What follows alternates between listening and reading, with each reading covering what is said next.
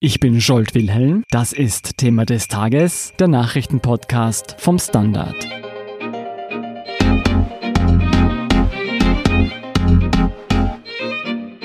Die Grünen konnten bei der Nationalratswahl mit fast 14 Prozent der Stimmen ihr bisher bestes Wahlergebnis einfahren und sind nun die viertstärkste Kraft im Parlament. Das macht die Partei auch zum Regierungsanwärter, sofern man sich mit der ÖVP auf eine Koalition einigen kann. Wie die Grünen ihre neue Stimmkraft nutzen wollen und warum sie sich in den kommenden Jahren zu einer Großpartei entwickeln könnte, erklärt Standardredakteur Fabian Sommerwiller. Hallo Fabian. Hallo Schuld. Fabian, die Grünen stehen so gut da wie noch nie. Parteichef Werner Kogler hat nach der Wahl gesagt, er möchte Österreich jetzt aus der Schmuddelecke herausholen. Wie hat er das gemeint? Ja, das kann man tatsächlich auf dreierlei Weise verstehen. Bei der Pressekonferenz am Mittwoch hat er konkret auf das Ibiza-Video mit HC Strache und Johann Godenus und deren Korruptionsfantasien das bezogen. Also generell sprach er von einer gewissen unsauberen, untransparenten Politik, die es in Österreich immer noch viel zu oft gibt. Andererseits hat er das aber auch ein wenig auf die rechten Einzelfälle in der FPÖ bezogen. Er hat in der PK von nationalistischen Geisterfahrern gesprochen, die in den letzten beiden Jahren am Werk waren und dass die Grünen mit diesen rassistischen, antisemitischen und sexistischen Ausrutschern, vor allem der FPÖ, einfach nichts zu tun haben wollen. Erst recht nicht, wenn sie in Regierungsverantwortung sind. Und der dritte Punkt, und das ist ganz wesentlich und ist eine wirkliche Herzensangelegenheit von Werner Kogler und den Grünen, man will einfach in Sachen Klimaschutz raus aus dieser Schmuddelecke. Durch Glück glückliche Fügungen hat Österreich mit der Wasserkraft theoretisch die Möglichkeit, auf 100% erneuerbare Energien umzustellen. Und Kogler will da einfach Vorreiter und kein Nachzügler sein. Du, und was heißt das jetzt genau für die politischen Ziele? Was möchte er denn für Österreich umsetzen? Man könnte das eigentlich auf drei K runterbrechen. Das ist einerseits Klimaschutz, Korruptionsbekämpfung und der Kampf gegen Kinderarmut. Ist es denn so, dass es in all diesen Bereichen um Österreich so schlecht steht? Nun ja, gerade beim Thema Kinderarmut muss man sagen, dass 300.000 Kinder und Jugendliche in Österreich armutsgefährdet sind. Und für Werner Kogler und die Grünen ist einfach unverständlich, wie man in einem, so einem reichen Land wie Österreich Kinder armutsgefährdet sein lassen kann. Und zum Thema Klimaschutz, also einer Untersuchung der Europäischen Umweltagentur zufolge zum Beispiel, hat Österreich in den vergangenen Jahrzehnten nur 15 Maßnahmen für den Klimaschutz umgesetzt. Andere europäische Staaten wie Belgien zum Beispiel haben 124 Maßnahmen umgesetzt. Da ist einfach Österreich bei den Nachzüglern und wie gesagt, Werner Kogler und die Grünen wollen das einfach nicht akzeptieren. Und wie angesprochen zum Thema Korruption in Sachen Ibiza, Spesenaffäre, alles, was in diesem Wahlkampf wieder hochgekocht ist, da wollen sie einfach mit einem Transparenzgesetz vorgreifen und eine saubere Politik in Österreich machen. Du, jetzt sind die Grünen zwar gestärkt in den Nationalrat zurückgekommen, aber keine Großpartei. Wie will man denn das alles schaffen? Werner Kogler hat klar gemacht, dass man es einerseits aus Opposition oder aus Regierungsbank machen kann. Man will es jetzt vor allem im Nationalrat mal stark sein. Natürlich ist es aber schwierig, im Parlament solche Sachen durchzubringen, wenn ein Türkis-Blau zum Beispiel die ganze Zeit niederstimmen würde. Man müsste also versuchen, in einem Koalitionsabkommen sich vielleicht auf bestimmte Dinge einfach zu einigen, dazu zu verpflichten, die man dann im Nationalrat gemeinsam beschließen wird. Das Klima kennt keine nationalen Grenzen, es ist die EU-Ebene einfach extrem wichtig.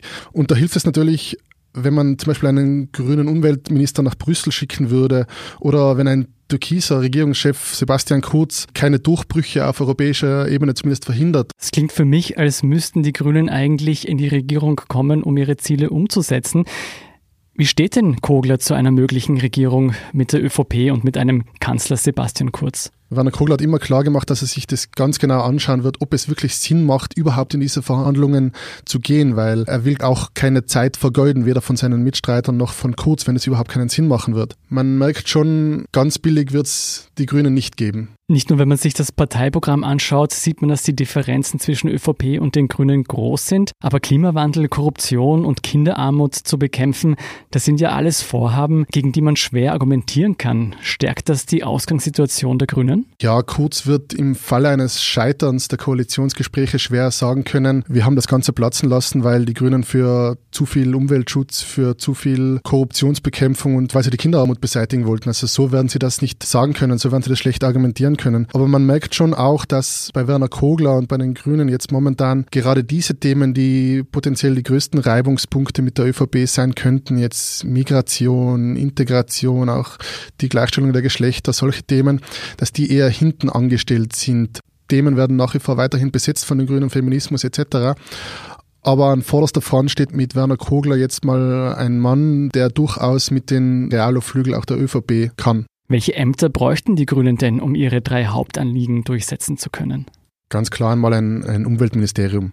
Ich glaube, ohne dem machen es die Grünen nicht. Was auch im Raum steht, dass man vielleicht Umweltministerium, Umweltschutzministerium und Landwirtschaftsministerium wieder trennt. Warum das? Ja, wenn man ganz ehrlich ist, muss man sagen, wenn man gescheiten Umweltschutz betreiben will, dann läuft es oftmals gegen die Interessen der Landwirtschaftslobby, der Agrarlobby und den großen Industriellen dort. Was die NGOs ins Spiel gebracht haben, ist ein sogenanntes Superministerium, in dem sich Superministerium.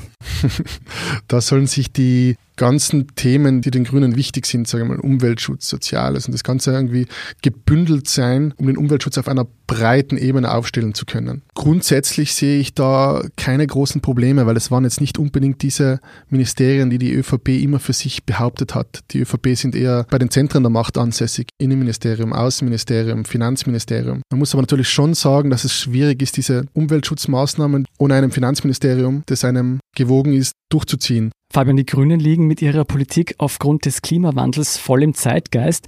Noch nie zuvor haben sich so viele Menschen zum Umweltschutz bekannt. Welche Funktion schreibt Kogler angesichts der vielen aktuellen Klimaschutzbewegungen den Grünen zu? Ja, das ist interessant, weil Werner Kogler hat gesagt, er will der verlängerte Arm dieser NGOs, dieser Klimaschützer im Parlament sein. Sprich, er wird für sie kämpfen, er wird für sie Gesetze auf den Weg bringen. Und da braucht es ja nicht immer die, unbedingt die Regierung dazu, es braucht ja nur eine Parlamentsmehrheit dafür. Das wird durchaus auch interessant, weil womöglich sogar die Vertreter der NGOs, der Zivilgesellschaft bei Koalitionsverhandlungen hinzugezogen werden, wo bisher Beamte oder Sozialpartner dabei waren. Die Grünen haben ja nicht nur die Rückendeckung der NGOs, gerade bei den jüngeren Wählern konnten die Grünen ja punkten.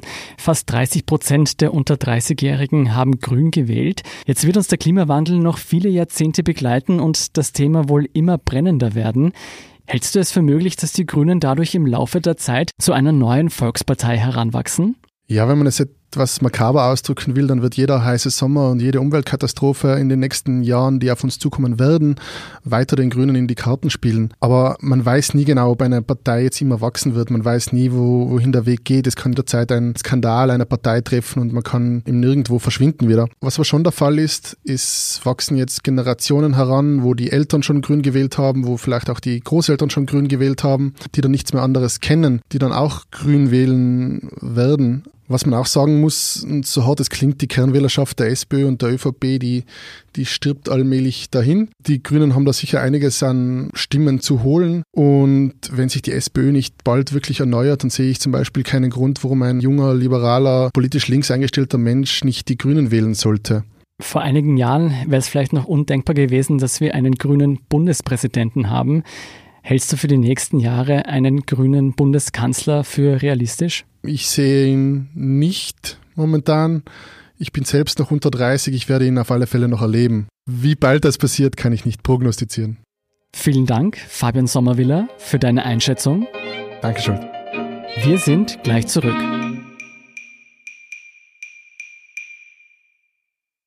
Guten Tag, mein Name ist Oskar Bronner. Was man täglich macht, macht man irgendwann automatisch. Es wird zu einer Haltung. Sie können zum Beispiel üben, zu stehen. Zu Ihrer Meinung, zu sich selbst, für eine Sache. Wir machen das seit 1988 und es funktioniert. Der Standard, der Haltung gewidmet. Hier sind noch zwei Meldungen, die Sie interessieren könnten.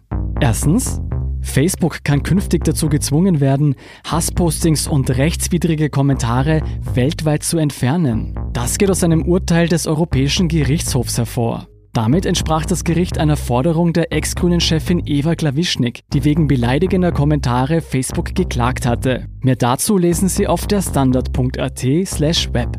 Zweitens, in Wien sollen in Zukunft weniger Autos unterwegs sein. Am Donnerstag lud Vizebürgermeisterin Hebein zu Gesprächen, um Lösungen auszuloten. Vom wienweiten Parkpickel über eine Stadtmaut bis zum Ausbau der öffentlichen Verkehrsmittel reichen die Ideen. Einen Überblick dazu finden Sie auf der standard.at slash panorama.